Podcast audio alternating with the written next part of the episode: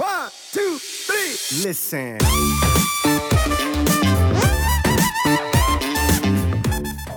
Ja, also haltet euch täglich an eure Reps im Reserve, solange die von Woche zu Woche entsprechend ähm, ja, näher ans Muskelversagen gehen, dann werdet ihr ziemlich sicher das Beste rausholen, was in dem Moment an ähm, Kapazitäten abrufbar sind. Und macht euch nicht so große Gedanken, dass die Progression immer sauber in linearer ja, Fashion, Fashion, in linearer äh, Vorgehensweise genauso stattfindet, wie sie halt auf dem Papier stattfinden sollte. Wenn es so stattfindet, super geil, mitnehmen, die Zeit genießen und wenn es dann mal nicht so klappt, wirklich das Beste rausholen nach den Raps im Reserve. Beste Empfehlung, die ich euch dazu äh, hier an die Hand geben kann.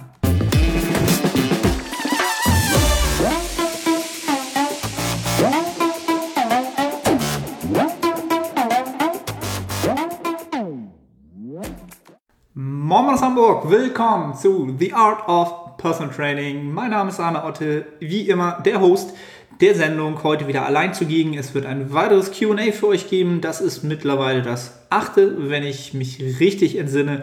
Tut aber auch nicht viel zur Sache. Herzlich willkommen. Cool, dass ihr wieder am Start seid. Wie immer zu den QAs will ich am Anfang einmal kurz ein Update zu meiner Person geben und zum ja, Progress äh, in diesem Sport entsprechend.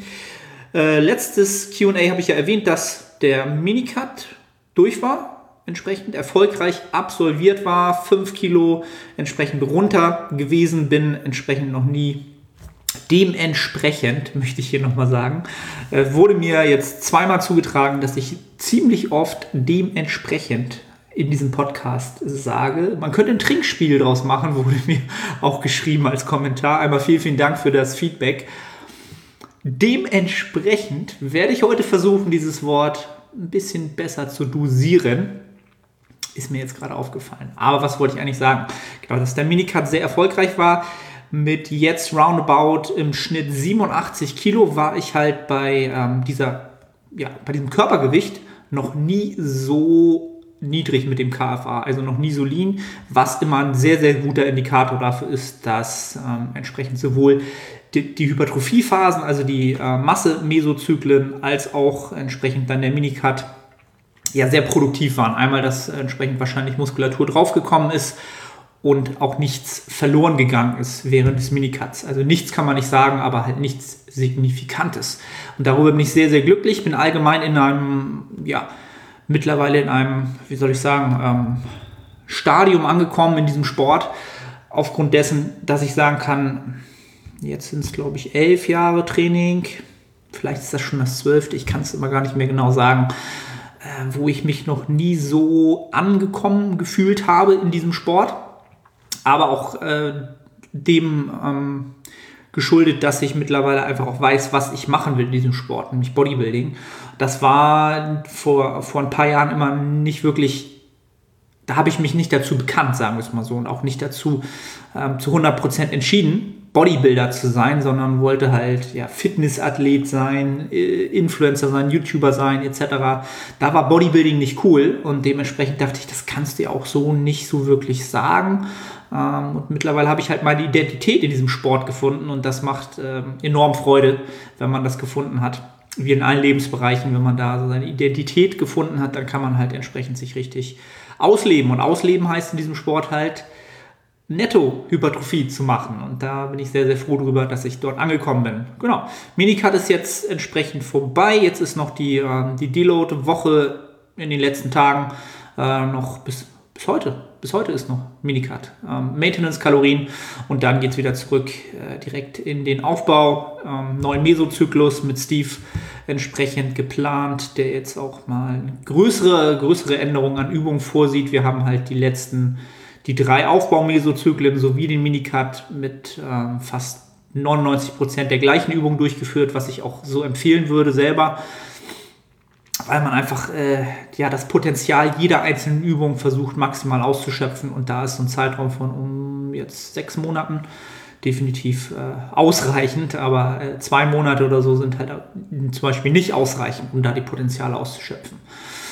Ja, das so zu meiner Situation. Ansonsten der Life-Stress, den ich ja auch die letzten drei Monate hatte, senkt sich langsam. Habe ich vielleicht letztes Mal auch schon erwähnt, dass meine Großmutter ins, ähm, in die Altersresidenz ja quasi transferiert werden musste und ich das ähm, entsprechend komplett übernommen habe, weil meine Mutter auch nicht so gesundheitlich in der Zeit nicht so on on point war und dementsprechend habe ich halt sehr, sehr viel außerhalb des Gyms, außerhalb des Coachings, außerhalb des Personal Trainings zu tun gehabt, was natürlich ja entsprechend ein Live-Overreaching war, was ich aber ähm, ja, schultern nicht, nicht musste, aber unbedingt wollte. Und das jetzt so langsam entsprechend ähm, ein Deload in dieser Hinsicht eintritt. Und ich froh bin, äh, dass jetzt der Sommer, ähm, so wie es aussieht, mal wieder richtig nur dem äh, ja auch mal meinem Training sehr, sehr stark gewidmet werden kann. Ähm, alles spricht dafür. Super Ausgangslage durch den Minicut. Ähm, Kalorien jetzt wieder hoch. Wetter ist super. Ich habe Bock. Das mal so als entsprechend zu meinem Ab, äh, zu meinem Fortschritt im Moment. Und ihr habt wieder jede Menge Fragen rausgehauen. Und dementsprechend wollen wir die auch gleich mal abarbeiten. Mal gucken, wie viel ich heute schaffe. Ähm, ich habe das Ganze mal vorher jetzt ein bisschen strukturiert, damit das Ganze ein bisschen thematisch ja, in kleinen Blöcken stattfindet. Ist für mich mental auch immer einfacher. Ähm, sonst habe ich ja die QAs einfach immer äh, losgelegt, habe mir mal einfach die Screenshots genommen aus der, aus der Story heraus und einfach losgelegt. Diesmal habe ich mir die Fragen vorher rausgeschrieben, damit ich entsprechend halt auch für die äh, Show Notes für die Shownotes, für die Timestamps besser aufgestellt bin, die ich mir jetzt wieder versuche hier entsprechend aufzuschreiben. Deswegen wundert euch wieder nicht, wenn ihr ab und zu so ein paar Tasten hört. Soll euch nicht stören. Erste Frage, legen wir los, damit wir viel schaffen. Kalorien über den Mesozyklus erhöhen? Fragezeichen. Da mit dynamischem Volumen oder, also da mit, da ein dynamisches Volumen entsprechend genutzt wird oder gleich lassen von GW-Aesthetics. Also prinzipiell die Frage kriege ich sehr häufig, ob man, wenn man äh, dynamisches Trainingsvolumen fährt, also nach, nach den Volume Landmarks entsprechend handelt, dass man von Woche zu Woche, von Mikrozyklus zu Mikrozyklus entsprechend Trainingssätze hinzufügt, ob man dementsprechend halt auch Kalorien hinzufügen sollte. Ähm, und das würde ich ganz klar davon abhängig machen, wie groß dein adaptives Fenster ist. Also das adaptive Fenster, das heißt, wie viele Sätze liegen zwischen dem minimal effektiven Volumen und dem maximal regenerierbaren Volumen. Wenn dieses Fenster sehr, sehr groß ist, ja, dann wirst du natürlich auch enorme Unterschiede, was heißt enorme Unterschiede, stärkere Unterschiede im Verbrauch entsprechend allein im Training haben. Ja, das werden jetzt keine riesen ähm, hunderte von Kalorien sein, aber es kann ruhig durchaus schon mal vielleicht sagen wir mal 100, 150 Kalorien Unterschied ausmachen. Und was man natürlich auch bedenken muss, ist, dass das ähm, Regenerationspotenzial dann höher sein muss, wenn man auch allgemein höhere Trainingsvolumina braucht, also mehr harte Sätze pro Woche, pro Muskelpartie und dementsprechend natürlich auch mehr Zerstörung verursachen muss und auch mehr Arbeit verursacht. Ähm, da kann es dann durchaus sein, dass man die Kalorien erhöhen muss. Das würde ich allerdings davon abhängig machen, ähm, wie die Gaining Rates sind. Also Gaining Rates heißt, wie viel Prozent kommt pro Woche auf das Körpergewicht drauf. Ja, und das ist immer so ein bisschen die Sache, ähm, wie ich einen Athleten einschätze, wie er auch von seiner ähm, ja, von der Persönlichkeit entsprechend besser funktioniert? Ist er eher der Athlet, der auf der leaneren Seite gerne bleibt? Oder ist es ein Athlet, der sagt, ich will halt maximale Ergebnisse? Ich fahre halt auch gerne höhere Gaining Rates, also höhere Raten an ähm, Gewichtszunahme und äh, nimm dafür auch mehr Körperfett in Kauf in kürzerer Zeit. Ich will aber sicher gehen, die maximale Hypertrophie ähm, auszureizen. Davon würde ich das ein bisschen abhängig machen. Und wenn diese Gaining Rates halt nicht eingehalten werden, ähm, ein, zwei Wochen, dann würde ich auch über ähm, in, innerhalb eines Mesozyklus die Kalorien erhöhen, was auch ähm, durchaus öfter der Fall ist im Coaching, dass das Ganze so passiert. Ich würde aber nicht, wenn eine Woche lang entsprechend die Gaining Rates nicht stimmen oder das Gewicht stagniert, sofort die Kalorien erhöhen, weil wir halt, was das angeht, immer die ganz normalen Fluktuationen haben, ja, die auch von Mensch zu Mensch unterschiedlich sein können. Bei Frauen sind diese Fluktuationen noch mal höher, ähm, deutlich höher, von 1 bis 3 Kilo. Bei Männern würde ich immer so gucken, von 0, von, von, ja, von 500 Gramm bis 2 Kilo habe ich da so Fluktuationen immer drin, die ich äh, wirklich oft sehe. Und da darf man dann halt nicht zu früh handeln, ähm, weil es entsprechend maskiert ist durch diese Fluktuation. Ja? Also das zu dem entsprechenden Thema. Dann haben wir eine weitere Frage, die in diese Richtung geht. Was tun, wenn zum Beispiel bei 3100 Kalorien über zwei Wochen nicht zugenommen wird, dann auf 3300 geht und auf einmal ein Kilo mehr hat und das in einer Woche? Äh, ebenfalls von Givi-Aesthetics. Ähm, ja, das ist auch das gleiche Spiel. Erstmal wieder die normale Fluktuation, die ich eben schon erwähnt hatte. Und also ein Kilo ist halt nichts, das kann die Fluktuation halt locker sein. Das kann sich einfach gar nichts getan haben halt. Ne? Und wenn ich, wenn ich mir halt die Zahlen angucke, die, ähm, die du in diesem Beispiel halt genannt hast, wenn du sagst, bei 3100 Kalorien nimmst du zwei Wochen nicht zu, dann erhöhe doch einfach erstmal um 100 Kalorien, anstatt gleich um 200. Ja, also man sollte natürlich immer möglichst einen, einen, einen Schritt wählen, der ähm, einen Unterschied ausmachen kann, aber auch nicht gleich den doppelten Schritt, der unter Umständen ja ein Schritt zu weit ist, ja, wo man sich Potenzial für die Zukunft dann entsprechend nehmen würde. Und dementsprechend hätte ich, wenn es überhaupt vonnöten gewesen wäre, nach zwei Wochen eher auf 3200 erhöht. Und wenn dann ähm, das Gewicht um ein Kilo hochgeht, ja, dann kann das einfach auch daran liegen, dass du natürlich auch ein bisschen mehr Nahrungsvolumen hast. Du wirst wahrscheinlich ein bisschen mehr Kohlenhydrate konsumieren, weil du sie da hinzugefügt hast, wirst ähm, dadurch unter Umständen, ich habe schon wieder unter Umständen gesagt, ähm, wieder mehr ähm, natriumhaltige Lebensmittel vielleicht haben und dementsprechend, dementsprechend, dementsprechend und deshalb, vielleicht nehme ich mir jetzt deshalb, wird entsprechend, jetzt kann ich, jetzt bin ich drin, ne? jetzt bin ich drin, wird das Gewicht allein schon dadurch, durch die äh, erhöhte Einlagerung von Wasser im Körper, um ein Kilo steigen, aber an deiner Körperkomposition, Körperfett, Muskulatur zu Skelett wird sich nichts geändert haben. Ja? Und ansonsten vielleicht auch eher darüber nachdenken, die Gaining Rates über einen Zeitraum von einem, von einem Monat entsprechend zu bewerten und dementsprechend vielleicht auch anzupassen. Ja? Also 3000 100 vielleicht auf 3200 gehen und ein Kilo kann die ganz normale Fluktuation sein. Auch immer darauf achten, dass man Wochendurchschnitte nimmt und nicht von Tag zu Tag das Ganze rechnet oder vielleicht sogar ähm, den Monatsdurchschnitt für sowas nutzen tut. Dann haben wir die nächste Frage. Lieber vier Protein-Feedings in kürzeren Abständen, drei Stunden, als nur zwei bis drei in längeren, vier bis fünf Stunden. Von Herr Albatros. Protein-Feedings, auch immer ein gern genommenes Thema, wozu ich prinzipiell sagen muss, dass ich, dass man, wie soll ich sagen, ich würde das Thema halt nicht überbewerten. Sagen wir es mal so. Ja, das, was wir im Moment wissen, ist, dass die Proteinbiosynthese halt sagen wir, drei bis fünf Stunden, ist glaube ich mein letzter Wissensstand, entsprechend maximal erhöht bleiben kann.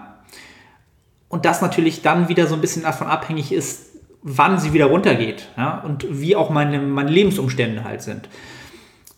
Meine, meine allgemeine Empfehlung sind minimal, minimal halt drei, maximal fünf ja, weil ich glaube, weil in, in, in meinen Augen halt sechs keinen Sinn mehr machen halt, weil dann die Zeitfenster zu, zu klein werden. Ähm, also drei als Minimum. Ähm, ich kann ja einfach mal so aus meiner eigenen Erfahrung sagen, ich habe meistens vier Protein-Feedings. Das ist halt so genau der Mittelweg davon, wo ich halt für mich entsprechend gedacht habe oder für mich, ähm, für mich bewertet habe, dass ich da eigentlich wahrscheinlich das Optimum rausgeholt habe zwischen was ist wirklich das Optimum auf dem Zettel und was lässt sich bei mir im Alltag ohne Probleme unterbringen, ohne dass ich entsprechend Stress habe, dass ich zu viel vorkochen muss, planen muss etc. Also vier Protein Feedings wäre halt meine Empfehlung. Wenn man es halt dann wieder zum Optimum treiben möchte, dann kann man halt natürlich wieder überlegen, ob man ähm, ja, noch verschiedene Proteinprofile mit reinnimmt, tierisches Eiweiß, pflanzliches Eiweiß, ähm, vorm Schlafengehen natürlich noch eins, was sehr langkettig ist. Das sind halt alle, alles wirklich Sachen, die ähm, ja, die kleinste Kleinigkeit ausmachen. Und da würde ich mich halt nicht zu sehr mit, ähm, in, mit meiner Entscheidungskraft mit äh, ja, belasten, sondern ähm, ja, eher mich darauf konzentrieren, zornig zu trainieren, ordentlich zu regenerieren und ähm, die anderen Sachen einfach abzuhaken und äh, in ihren Grundfesten einzuhalten. Dann haben wir die nächste Frage. Wie viel Obst und Gemüse würdest du täglich empfehlen und wie viel ist wirklich nötig? Von Fitness Nico Motivation. Immer am Start der Mann. Nico, vielen Dank wieder für deine Frage. Obst und Gemüse, die uns bekannten Mikronährstoffe, sind sehr, sehr wichtig, um ähm, verschiedene Stoffwechselprozesse anzukurbeln, möglich zu machen. Wie viel kommt aus meiner Sicht natürlich klar auch wieder ein bisschen darauf an, wie viel wiegt der Mensch. Ähm, ein kleines Mädel braucht davon nicht so viel wie ein, ähm, ja, weiß ich nicht, 100 Kilo Athlet, ne, der jetzt auch nur weniger Körperfettanteil, gar nicht so viel Körperfettanteil hat. Ähm, ich halte es wirklich einfach so, was ich auch meinen Klienten im simpelsten mal mitgebe, auch im Personal Training. Zwei Obstvarianten am Tag, zwei Gemüsevarianten am Tag zum Start, einfach um, um diesen, diese Gewohnheit zu etablieren und macht dann zum Start, wenn ich mit jemandem anfange zu arbeiten, auch gar nicht die ähm, Vorgabe, wie viel Gramm oder wie viel, ähm, was, wie nennt man das denn im Englischen? Gaben, wie viel Gaben an Obst und Gemüse sondern äh, schau erstmal, ähm, was ich ganz oft mache, dass ich äh, zum Start eines Coachings oder zum Personal Training halt schaue, wie ernähren sich diese Menschen halt, ähm, ein Ernährungstagebuch führen lasse und dann einfach mal aufschreiben lasse, was sie schätzen, wie viel das ist und was sie davon entsprechend an Obst und Gemüse essen. Und daran sehe ich dann halt auch, was die Vorlieben sind eines Menschen, was sie halt gerne essen und ob das sinnvoll wäre für entsprechend ähm, die Mikronähr den Mikronährstoffbedarf, von dem wir halt ähm, ausgehen können nach aktueller Datenlage, die wir hier so haben. Und passe dann einfach so ein bisschen an und sage, okay, vielleicht äh, nicht nur eine Kiwi, sondern zwei oder vielleicht äh, da nochmal Blaubeeren implementieren oder da nochmal schauen, dass du ähm, vielleicht ein bisschen Blumenkohl mit reinnimmst oder dies oder jenes. Ähm, und wenn das dann auch äh, der Vorliebe entspricht, des, der Vorliebe entspricht des Klienten, nämlich dem, ähm, auch den Geschmacksknospen, dann wird das halt angepasst. Ähm, die Vorgabe, die, glaube ich, äh, so allgemein gültig ist oder oftmals vertreten wird, sind, glaube ich, kombiniert 800 Gramm Obst und Gemüse, wobei das halt wieder nicht damit korreliert, wie schwer jemand ist und was da an Bedarf entsteht. Es ist halt nicht individuell. Ähm, ja, da kann man sich aber schon ungefähr so Pi mal Daumen, Pi ähm, dran halten. Halt, ne? Und entsprechend ist es natürlich in der Diät schwerer, viel Obst zu essen oder man braucht dann halt auch nicht so viel Obst. Trotzdem sollte man immer Obst essen, weil ich es halt auch immer wieder, immer wieder zugetragen kriege, dass in verschiedensten Ernährungsmethodiken ähm, ähm, Obst gestrichen wird. Das ist, das ist Körperverletzung. Es ist echt straight Körperverletzung. Ich habe gestern erst wieder ähm, in dem Studio, in dem ich Personal Training mache, ähm, ja, so einen Aushang oder so ein, ja, so ein Zettel gesehen, wo halt auf, aufgeschrieben wird, die fünf goldenen Regeln der Ernährung. Ja, ich, ich würde es fast Körperverletzung nennen. Also das nicht, dies nicht, das zu der Uhrzeit nicht und die Leute werden einfach gar nichts mehr essen. Ähm, ja, aber jetzt komme ich vom Thema ab. Also esst euer Obst und Gemüse zwei Varianten davon am Tag. Wenn ihr in den Bereich kombiniert von, sagen wir, 600 bis 800 Gramm kommt, dann solltet ihr im grünen Bereich sein. Und ansonsten muss man sowieso entsprechend ein Blutbild machen lassen, um zu sehen, wo überhaupt mehr Bedarf besteht oder ein Überhang oder ein Defizit äh, bei bestimmten Markern bestehen sollte. Da kann man halt allgemein schlechte Empfehlungen machen. Ja. Nächste Frage. Insofern man nach der Overreaching-Woche noch Kapazitäten hat, Zyklus verlängern. Gottes Willen, wo war ich denn jetzt? So, da bin ich wieder. Von Seb BSN unterstrich. Weiß nicht, ob das so ausgesprochen werden soll. Auf jeden Fall die Frage, ob man, wie lange man einen Zyklus in die Länge ziehen kann, wenn man schon eine Overreaching-Woche ausgeschrieben hat oder entsprechend, schon wieder entsprechend gesagt, macht mal ein Trinkspiel zu diesem Podcast und äh, bin mal gespannt, wer am Ende noch überhaupt, äh, überhaupt noch zugehört hat. Das zu dem Thema Trinkspiel. Ähm, also, Thema Overreaching. Welche Indikatoren kann man sehen oder nehmen, ob man nun entsprechend vielleicht noch eine Woche dranhängen kann? Ja? Schwer, schwer zu sagen. Also wenn, wenn die Overreaching-Woche sich so gestaltet hat, dass es vom Gefühl so war, dass kein, keine Progression mehr in Form von ähm, absoluter Intensität möglich war. Also man konnte kein Gewicht entsprechend mehr zufügen bei sinkender relativer Intensität der Zahlen, bei der, bei der Nähe zum Muskelversagen, dann wäre ich, schon, wär ich schon ein bisschen skeptisch, ob ich dann noch einen Mesozyklus dranhängen kann. Wenn ich ähm, ein, ein, eine große Anzahl an zusätzlichen äh, Sätzen hinzugefügt habe über den Mesozyklus, da sind wir wieder bei diesem adaptiven Fenster, wenn das schon recht groß war, dann wäre ich hm, wieder auch ein bisschen ähm, ja, konservativ, ob dann noch eine Woche geht. Und natürlich ganz klar einfach natürlich auch, was die Regeneration macht halt. Ne? Komme ich mit der Regeneration noch hinterher? Habe ich, ähm, bin ich halt wirklich schon auch mental in dem Stadium, dass ich sage, pff, die Overreaching-Woche war schon, ich bin zu jedem Training gefahren und hatte schon das Gefühl, oh, damn, das wird hart, ich bin echt schon richtig kaputt, müde, aber ich ziehe es jetzt durch und ich hole nochmal alles raus. Wenn das in der Woche schon der Fall war, dann bin ich keiner gute, nicht, nicht guter Dinge, dass die Woche darauf nochmal in einem sinnvollen, ähm, einem sinnvollen, noch größeren Reiz münden würde, der auch noch regenerierbar wäre. Ja?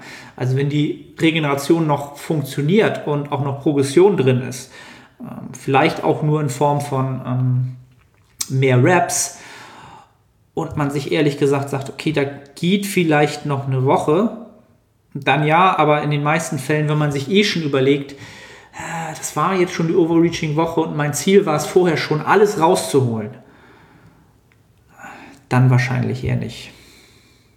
Ja, schwer, schwere zu beantwortende Frage, aber auch eine sehr, sehr gute Frage. Dann haben wir die nächste Frage von dem Philipp. Philipp ist auch ein Klient von mir.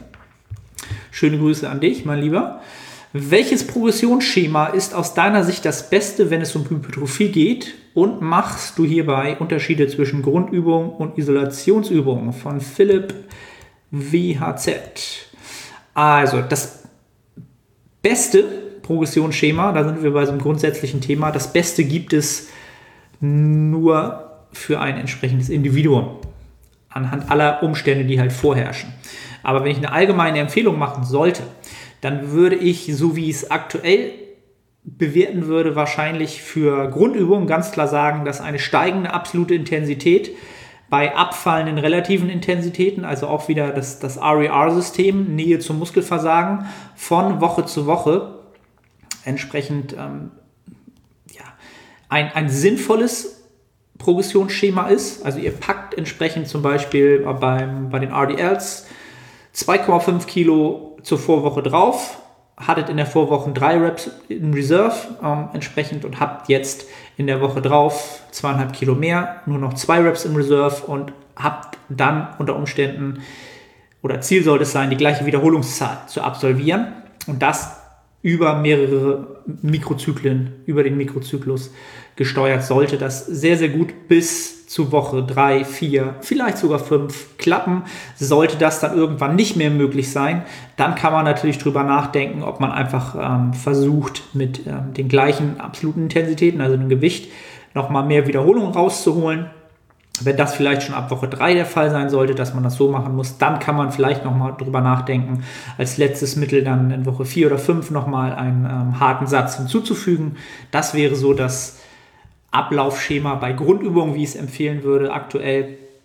Und bei Isolationsübungen ganz klar würde ich die äh, Double Progression äh, bevorzugen, dass ich versuche, mir einen Wiederholungsbereich zu nehmen, sagen wir mal 10 bis 12 Wiederholungen und versuche von Woche zu Woche in allen Sätzen, die ich habe, mehr Wiederholung zu schaffen. Aber immer mit Vorgabe oder immer in Bezug Anlehnung an das Reps in Reserve System. Denn das Rep in Reserve System ist aus meiner Sicht der, der sinnvollste Progressionsmarker und auch Progressionsindikator, ähm, den ich im täglichen Training habe.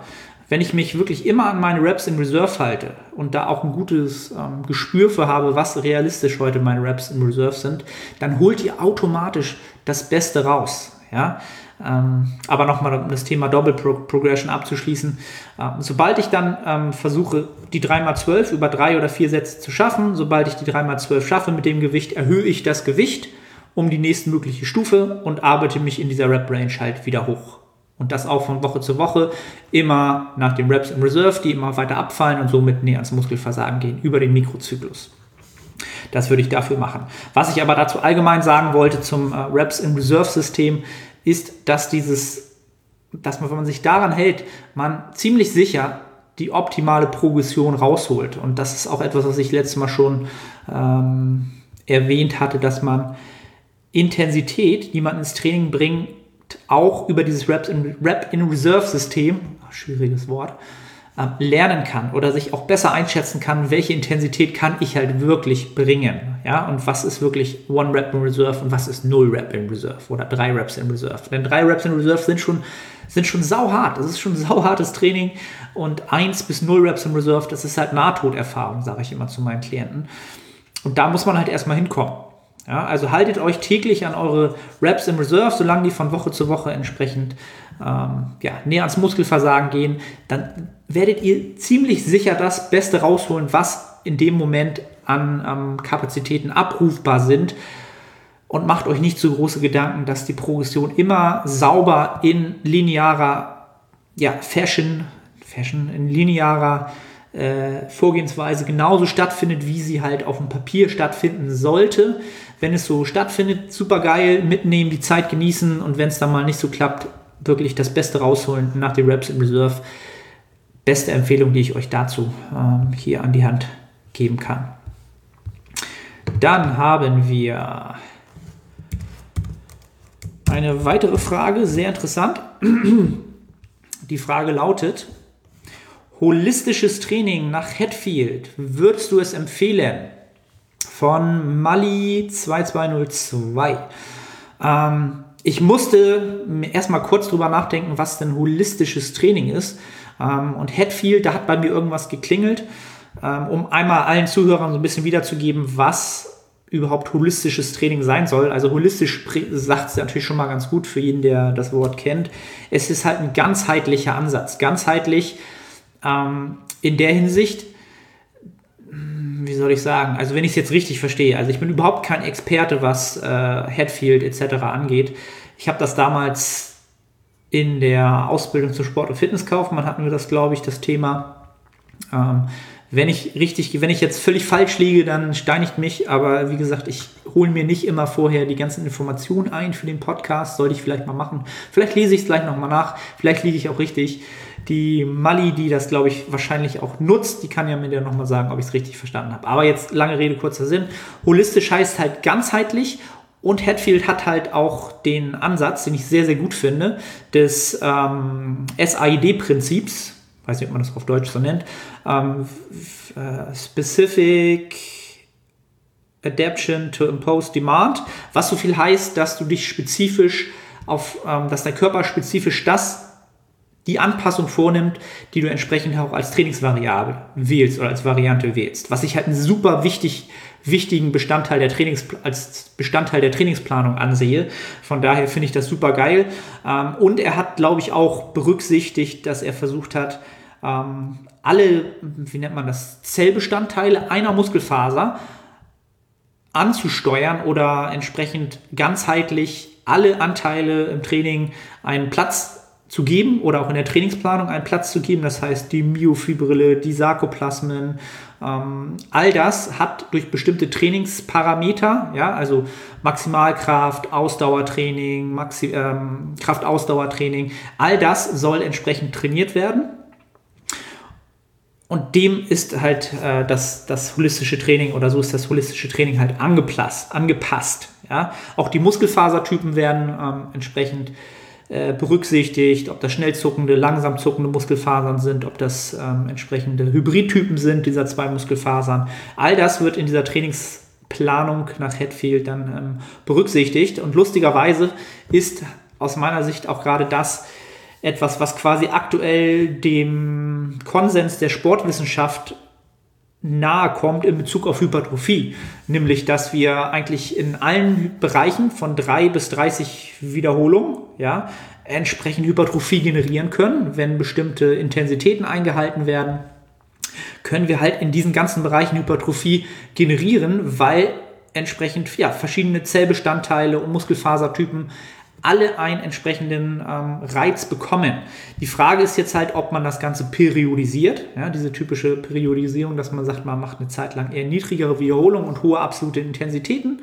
Ähm, der aktuelle Konsens, so würde ich es jetzt beschreiben, ähm, ist eher so, dass man eigentlich alles doch auch gleichzeitig trainieren kann, was jetzt dem ähm, SAD-Prinzip so ein bisschen ähm, widerspricht aber auch etwas ist, was ich jetzt einmal ausprobieren werde. Denn Steve und ich haben das auch so jetzt geplant, dass wir ähm, das Ganze quasi über die Woche planen. Dass wir halt anfangs der Woche eher die ähm, prinzipiell 50 Prozent eher oder über die Woche und auch über mehrere Mesozyklen jetzt verteilt halt 50 Prozent dann eher im Kraftbereich sind, 30 Prozent dann im Hypertrophiebereich 20% im Kraftausdauerbereich, dann ähm, das Ganze dann irgendwann ja, eher 50% Hypertrophie, dann ähm, 30% Kraftausdauer und so weiter und so fort. Ja, dass man die prozentualen Anteile an der Trainingsplanung halt immer zum Beispiel über die Woche vom Schwerpunkt verteilt oder halt auch über mehrere Mesozyklen vom äh, Schwerpunkt verteilt. Ja, es ist alles mit drin, aber alles hat so ein, ähm, jedes Thema hat seinen Schwerpunkt. Ja? Also von daher finde ich das Thema damals, was halt schon, ja, schon ein paar Tage her ist, von dem guten Herrn Hatfield, äh, damals schon sehr, sehr zielführend gewesen, weil es aktuell auch wieder das ist, was ähm, so wieder auf dem Tisch steht oder so im Raum steht oder was die Datenlage aktuell wahrscheinlich als das ausgibt, wo wir sehr, sehr nah am Optimum handeln. Ähm, ob, genau, und die Mali hat, Mali, Mali, Mali, ich weiß nicht, wie man es ausspricht, hatte mir dann auch nochmal eine DM geschickt, in der sie auch gefragt hatte, ob das geht, dass man einen Tag nur Kraft trainiert, dann am nächsten Tag nur Ausdauer macht und dann vielleicht einen Tag später nochmal nur am TRX Sling-Trainer ein bisschen mehr wahrscheinlich dann im Kraftausdauerbereich arbeitet. Kannst du alles wunderbar genauso machen. Wenn dir das mehr zusagt, mehr Spaß macht, wirst du damit Erfolg haben. Du kannst auch alles in eine Einheit packen oder immer alles in eine Einheit packen und dann so ein bisschen die Schwerpunkte verteilen. Ähm, ja, holistisches Training hört sich gut an. Das soweit dazu. Ich hoffe, ich habe das jetzt alles ein bisschen richtig wiedergegeben aus meiner äh, alten Ausbildungszeit. So, dann haben wir die nächste Frage.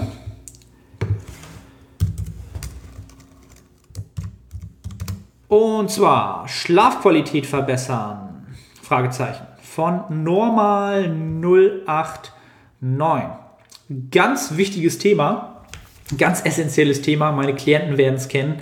Ich reite immer auf der, auf der entsprechenden Schlafzeit rum, auf der Schlaf Möglichkeit, wie viel Zeit gibt man sich überhaupt im Bett zu sein, wie viel wirklich ähm, Netto-Schlafzeit kommt zusammen, wie hoch ist die Schlafqualität durch entsprechende Parameter. Und da kann ich ja einmal so einen, äh, so einen kurzen Roundabout geben, den ich dann halt auch immer gebe. Ähm, wenn man morgens mal anfängt, dann würde ich vom Tagesablauf, wenn es geht, versuchen, 30 Minuten Sonnenlicht einzufangen vor der Mittagszeit damit ähm, ja, wir entsprechend dem Körper schon mal signalisieren, es ist Tag, wir kriegen Licht. Ähm, da werden sich bestimmte Speicher füllen von ähm, entsprechend, die am Ende des Tages dafür sorgen, dass wir dann müde werden. Das würde ich mal am, am Vormittag zur Optimierung der Schlafqualität haben. Ja, man kann auch schon sehr, sehr früh Sachen verbessern, um am Ende des Tages besser zu schlafen. Das Thema Koffein ganz klar. Zuletzt sagen wir mal sieben bis neun Stunden vor der geplanten Schlafenszeit das letzte Mal Koffein konsumieren. Denn die Halbwertzeit von Koffein ist viel länger, als die meisten schätzen würden. Aus meiner Erfahrung heraus, auch mit Klienten die ähm, ganz, ganz andere Zeiten im Kopf haben oder ähm, ja, halt auch noch sehr, sehr spät am Nachmittag Koffein konsumieren oder konsumiert haben, jetzt nicht mehr. Also sieben bis neun Stunden vor geplanter Schlafzeit ist halt schon eine Menge halt. Ne? Wenn man um 22 Uhr ins Bett geht, könnt ihr auch ausrechnen, wann das letzte Mal Koffein konsumiert werden sollte, weil sonst entsprechend noch ähm, ja, die Hälfte davon rumfluktuiert im Körper und der Schlaf nicht qualitativ sein wird oder vielleicht auch der, das Einschlafen schwer fallen würde. Ja? Ähm, ein bis zwei Stunden dann, wenn es äh, in den Abend geht, kein Blaulicht mehr. Ne? Also auf dem iPhone kann man dieses dieses System einstellen. Auf den meisten Computern ist das mittlerweile möglich, dass das Ganze dann nur noch in, in gelbstichig kommt. Sonst ähm, den Blaulichtblocker nutzen, diese schönen Brillen, äh, wo man dann so lustig aussieht. Ähm, gibt es äh, in orangenen Gläsern, gibt es aber mittlerweile auch in so hier ganz normal, wer das jetzt sieht, in ganz normalen Gläsern. Die sind dann ein bisschen teurer. Ähm, kann man halt nutzen, um ja, die Synapsen runterzufahren und keine Aktivität mehr durch Blaulicht im Gehirn äh, zu produzieren. Und ja, eine Stunde vorm Schlafen gehen, äh, warm duschen.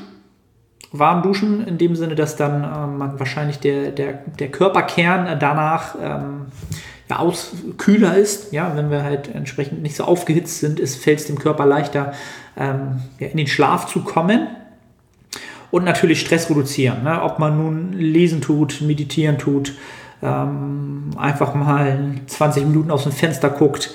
Aus dem, ich mache das immer ganz gerne hier oben äh, aus dem Dachfenster gucken wir schauen, wenn die Sonne untergeht, solche Sachen einfach mal wirklich runterkommen, Handy weglegen. Das ist dann alles schon äh, weg. Ja? Also das Handy dann wirklich nicht mehr an der Schlafstätte haben, sondern im besten Falle in der Küche lassen, dort aufladen oder wo auch immer, aber nicht im gleichen Raum halt. Ne?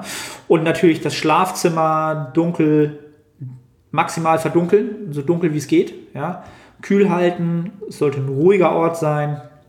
Ähm, dann habt ihr eigentlich wirklich alles getan, um eine optimale Schlafqualität zu haben wenn man, das sind ja wirklich Sachen, die man jetzt einfach machen kann, dann werden viele wieder natürlich auch kommen, ja, was kann man denn für Supplements nehmen, um dem entsprechend nochmal ein bisschen ähm, ja, Optimierung zu verhelfen. Würde ich halt wirklich erst nutzen, wenn ich halt wirklich Probleme habe. Was aber sinnvollerweise sein kann, ist Magnesium, Magnesiumcitrat. Die Form würde ich wahrscheinlich wählen.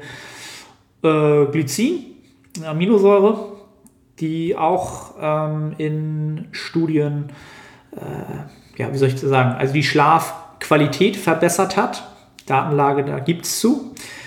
Und ansonsten natürlich Melatonin, um besser in den Schlaf reinzukommen. Ähm, Melatonin aber wirklich aus meiner Sicht erst nutzen, wenn es halt wirklich vonnöten ist. Als Joker würde ich es nehmen halt. Ne? Glycin, Magnesium nutze ich beides. Muss ich aber auch wieder aus dem ähm, Kontext geben. Also Magnesium würde ich auch so nutzen. Glycin, weil ich es äh, nicht bezahlen muss sage ich ganz ehrlich. Ob man da wirklich einen Unterschied merkt, kann ich wirklich nicht sagen. Ähm, ich nutze es halt, weil es eine Optimierung sein könnte. Es gibt Datenlage dazu, also nutze ich es. Ne? Das soweit dazu. Ansonsten zum Thema Schlaf kann ich wieder nur eine Empfehlung machen an meinen Coach, ähm, an, an Revive Stronger. Die haben, oder Steve hat da einen super Podcast mit einem Experten, mir fällt der Name jetzt nicht ein. Also gehört euch den Podcast. Der nette Herr, der da zu Gast war, hat das wirklich sowas von on point gebracht. Ähm, und auch diese Empfehlungen sind da mit drin. Einfach Revive Stronger Podcast suchen, Sleep und ihr werdet den Podcast finden. Also den, den muss sich jeder anhören. Also das ist wirklich nochmal on point gebracht. Ähm, ja, da sind auch ein Großteil dieser Empfehlungen her. Ähm, das soweit dazu. Dann haben wir die nächste Frage passt sich der Energieverbrauch bei ständig zu hoher Aktivität und zu niedriger Kalorienzufuhr an diesen Kalorieninput an? Von Michi Müller. Einmal kurz überlegen, ob ich die Frage richtig durchdringe. Hm. Energieverbrauch, ständig zu hohe Aktivität, niedrige Kalorienzufuhr. Also das, was mir spontan dazu einfällt, ist halt, dass man halt künstlich den, den Need hochfährt. Ja, also würde ich mal schätzen, und das ist halt öfter der Fall, dass gerne ähm, ja, Athleten, die halt eher an der, wie, soll, wie nennt man das, an der, nicht an der Performance interessiert sind, sondern rein an der Ästhetik ihres Körpers interessiert sind, dass sie halt künstlich sich so ein bisschen natürlich so in die Hucke lügen manchmal und sagen, ja, ich mache hier nochmal einen Spaziergang und noch einen Spaziergang und 20.000 Schritte sind ja auch gesund und 25.000 Schritte noch gesünder, dann kann ich mehr essen. Äh, mehr Essen heißt mehr Mikronährstoffe, noch gesünder, noch besser. Wenn ich mehr esse, kann ich mich mehr bewegen und so weiter und so fort. Was ganz oft Selbstsabotage ist, um einfach mehr essen zu können und äh, ja an seiner entsprechend niedrigen, an dem niedrigen KFA festhalten zu dürfen, die man sich ja er, erarbeitet hat, diätet hat, lange für gelitten hat und das will man jetzt nicht wieder hergeben. Ja, und da fängt man dann vielleicht unter Umständen an, sich so ein bisschen selbst zu belügen. Kann jeder mal sich ja mal selbst so ein bisschen gerade ganz klar für sich untersuchen, ob jemand das kennt, was ich gerade beschrieben habe. Ich kenne es selber hundertprozentig. Ich war da selber, kann ich ganz klar sagen. Ich habe mich jahrelang selbst beschissen in der Hinsicht. Ähm, ja, und ein hoher Energieverbrauch der künstlich produziert wird, wenn der Energieverbrauch nicht produziert wird, um mehr Performance zu schaffen, um ein besserer Athlet zu werden, um mehr Hypertrophie zu schaffen, dann ist es kein sinnvoller Energieverbrauch. Viel Energieverbrauchen macht, nicht, macht wenig Sinn, weil das auch nicht spezifisch ist. Ja? Also nur um viel zu essen, macht auch wenig Sinn. Leider. Ja, es, es wäre schön, wenn es so funktionieren würde. Aber nochmal auf die Frage zurück: ein Kaloriendefizit bleibt ein Kaloriendefizit. Ja? Ähm, die Folgen eines dauerhaft zu niedrigen Kalorien-Input bei hoher Aktivität sind einfach das, dass schrittweise ähm, Stoffwechsel, einfach lebensnotwendige Stoffwechselprozesse reduziert oder gar zum Erliegen kommen. Ja, also nicht nur Stoffwechselprozesse, Biomarker, hormonelle Werte werden sich verschlechtern, immer schlechter werden, in Bereiche kommen, die ähm, ja, deutlich gesundheitsschädigend sind und folgedessen auch, auch weitere negative Adaptionen ähm, ja, von sich tragen, von sich tragen äh, als Ergebnis sind. Ja, also Kaloriendefizit bleibt ein Kaloriendefizit. Da passt sich der Energieverbrauch nicht an. Ja, ähm, sondern Michi, Michi Müller, frag dich selber, fühlst du dich gut gerade? Hast du das Gefühl, dass du im Training performst, dass du gut schläfst, dass du im Alltag leistungsfähig bist, dass du, ähm, ja, dass du dich einfach gut fühlst, dass du dich energiegeladen fühlst, dass du sagst, ich kann was schaffen im Leben, im Training etc. Ähm, stell dir die Frage ganz offen und ehrlich und wie sah das in der letzten Zeit aus, in den letzten Wochen, in den letzten Monaten, in denen du dieses Szenario so gehalten hast ähm, und sei da ehrlich mit dir selber.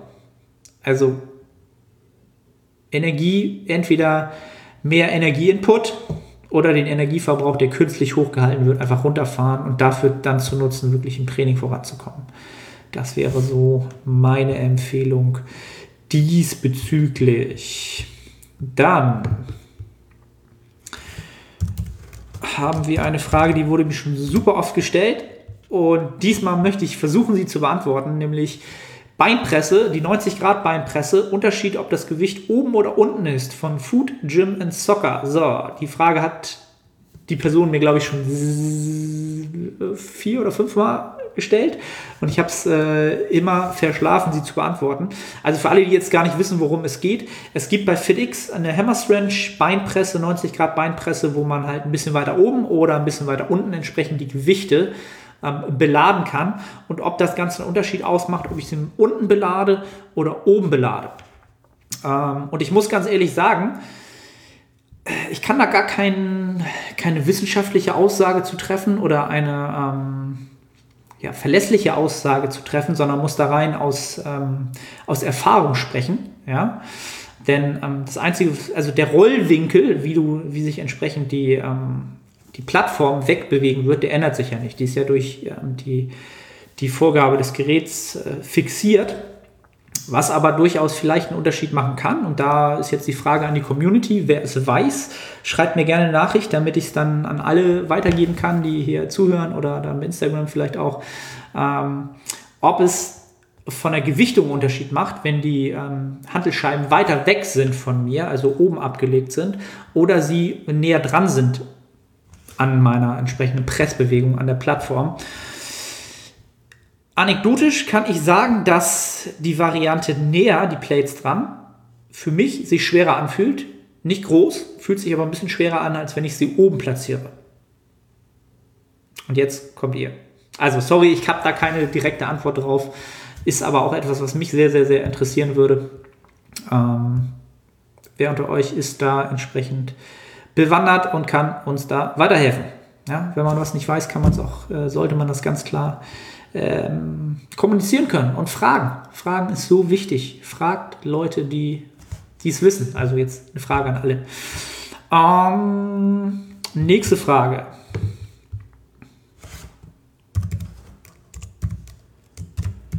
Die lautet, ab wann sollte man sich als Personal Trainer selbstständig machen?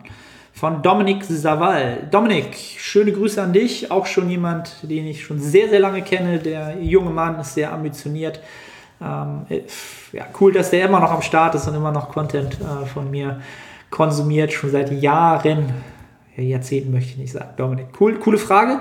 Ab wann sollte man sich als Personal Trainer selbstständig machen? Im besten Falle sofort. Selbstständig, aber in dem Sinne, dass man ähm, ja, ein Gewerbe anmeldet und das Ganze erstmal vielleicht nebenbei macht. Also selbstständig solltest du dich sofort machen, selbstständig in dem Sinne, dass ähm, man das, was man nur als Personal Trainer verdient, auch selbstständig einnimmt und entsprechend versteuert.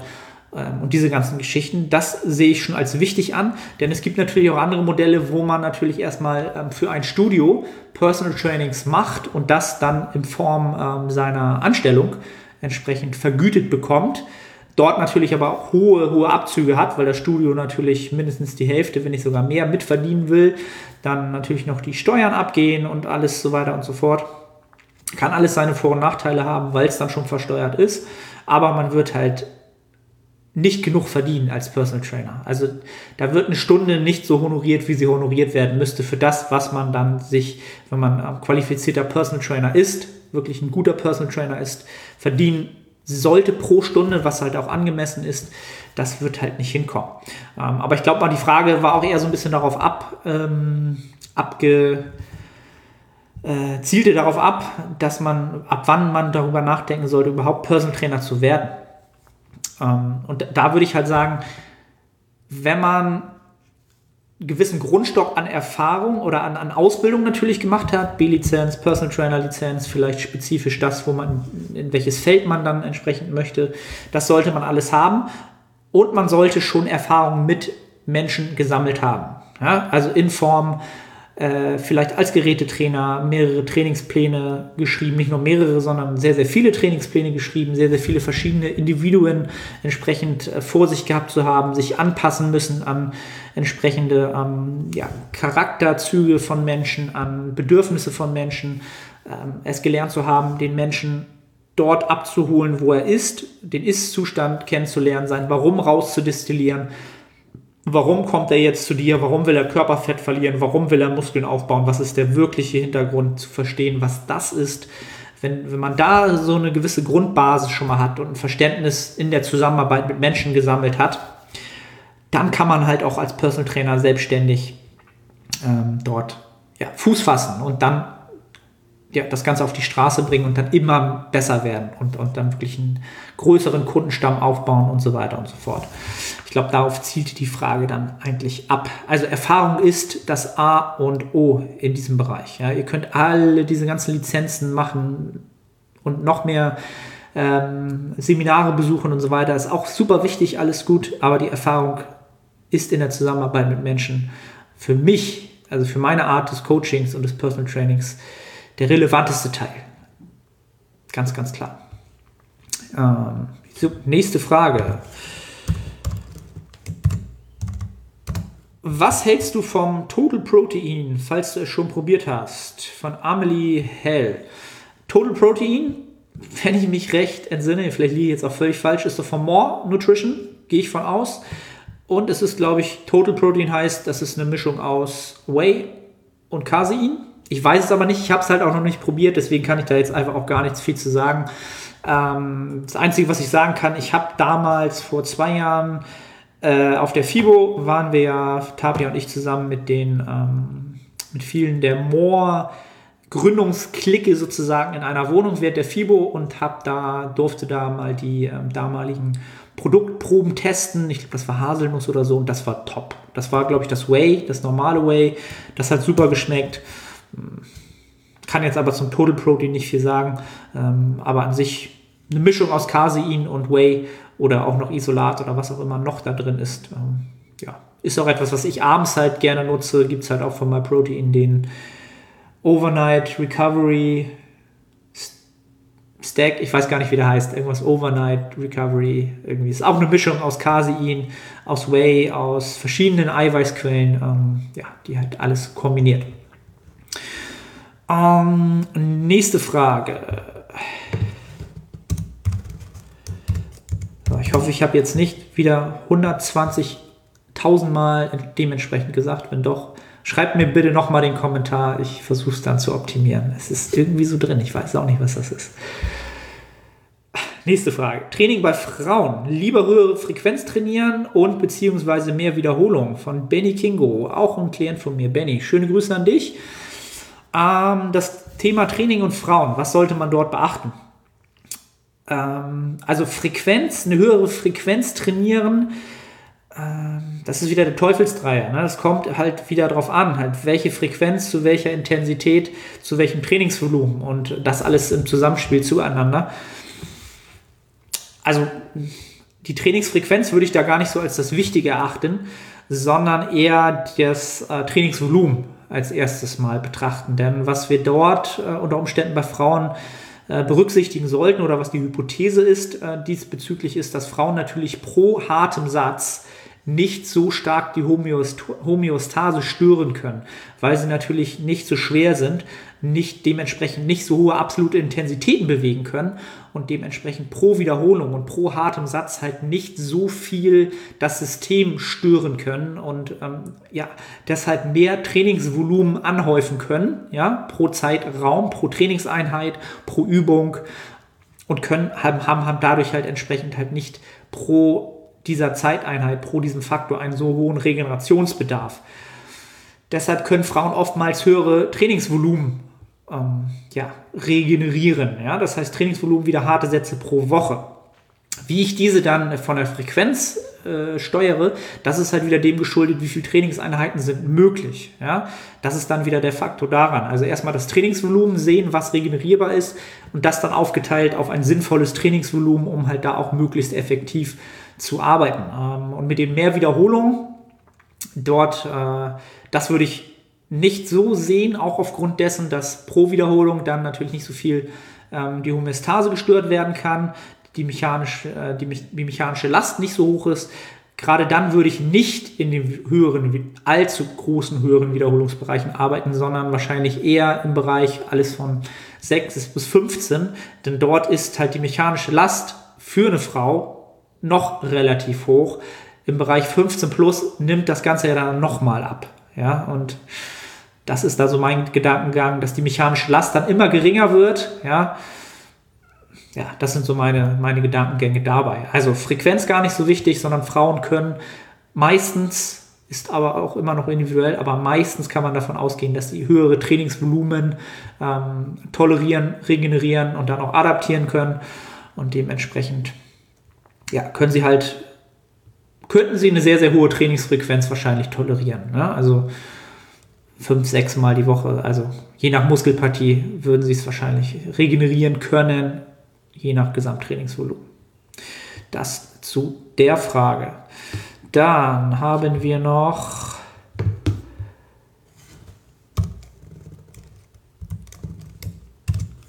Was haben wir noch? Haben wir noch? Haben wir noch?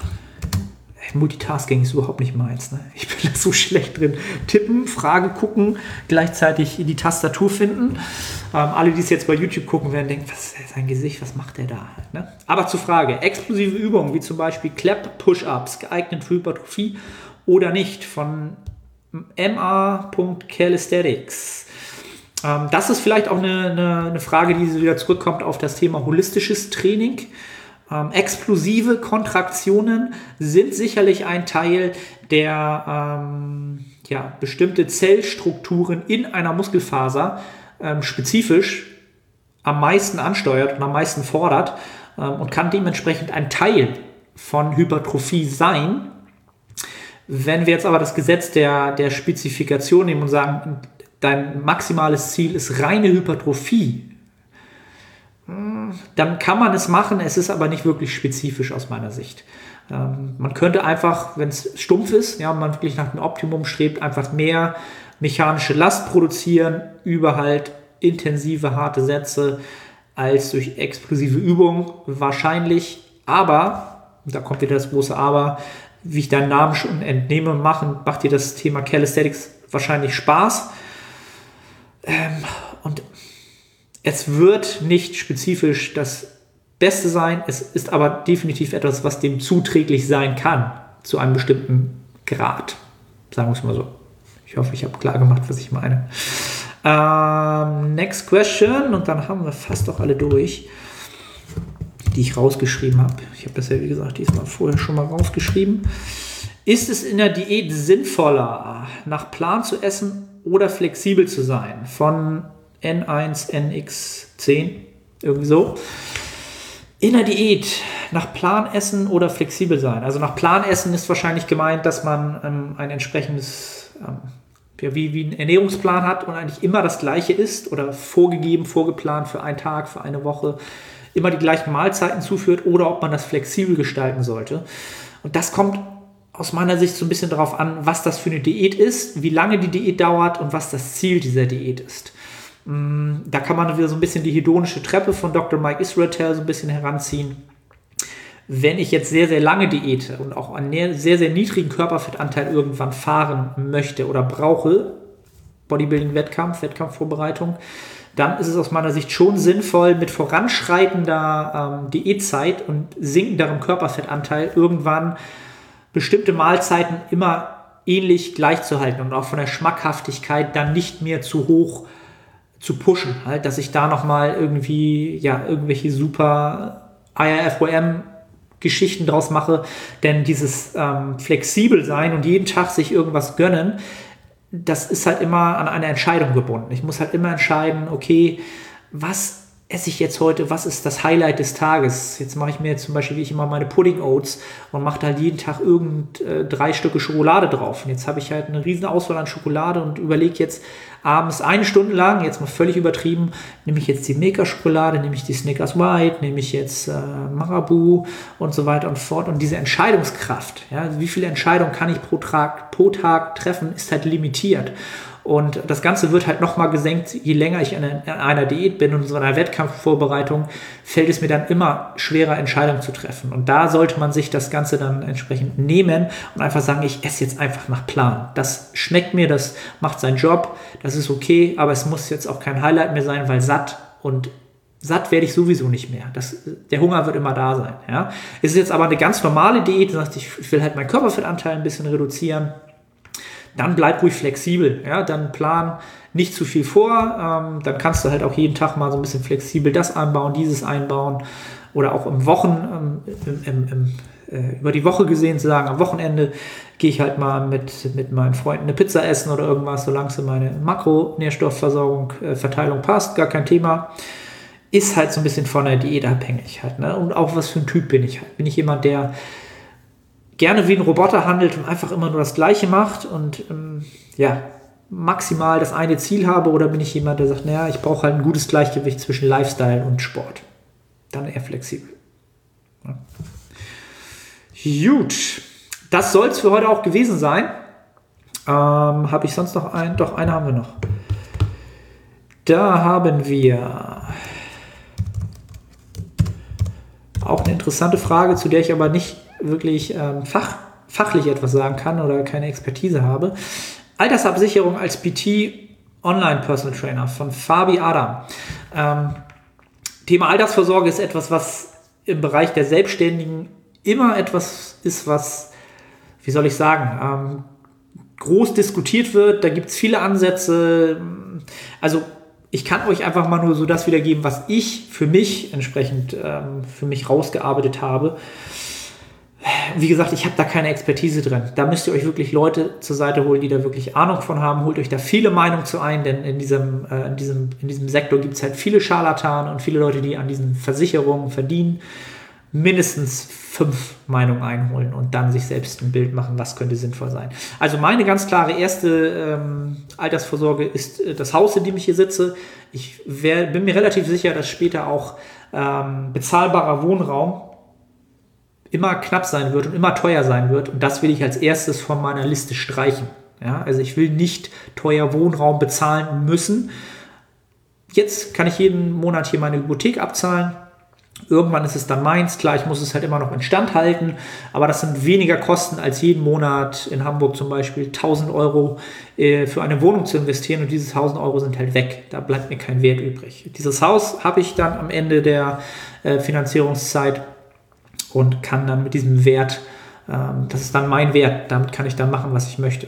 Verkaufen, was auch immer. Es ist ein Wert, den ich angesammelt habe. Das ist einmal das Erste, was mein Gedanke war. Und ob man dann verschiedene Versicherungen, ähm, welche man da eingeht äh, für die Altersvorsorge, Leute, fragt mich nicht. Da könnt ihr, da solltet ihr andere Leute fragen. Also wie gesagt, Immobilien habe ich schon sau oft gehört, auch von Klienten, die äh, in dem Bereich halt äh, ja andere Vermögenswerte sichern wollen, machen wollen, müssen. Aber auch da muss man sich halt in das Feld muss man sich einarbeiten, um da sinnvolle Investitionen zu machen.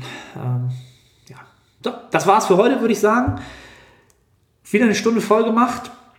Einige unter euch haben ja auch gesagt, sie würden gerne noch länger das Ganze hören. Ähm, wird allerdings heute in dieser Woche nicht möglich sein, weil ich jetzt gleich los muss zum Personal Training. Es äh, ist jetzt Freitag früh und äh, ich habe das hier relativ früh rausgehauen jetzt. Ähm, ja, vielen Dank, dass ihr wieder am Start wart.